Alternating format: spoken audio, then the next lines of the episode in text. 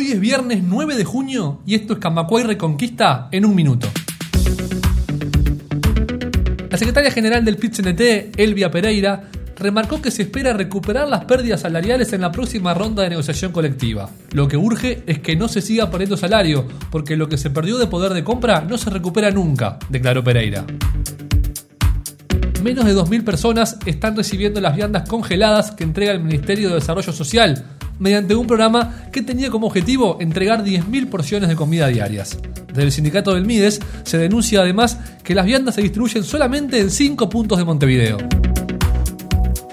Líderes y referentes de la izquierda internacional lanzaron una carta de alerta sobre un intento de golpe suave contra el gobierno de Gustavo Petro en Colombia. Algunos de los firmantes fueron José Luis Rodríguez Zapatero, Jeremy Corbyn, Rafael Correa y el Premio Nobel de la Paz Adolfo Pérez Esquivel. Más información en radiocamacua.uy.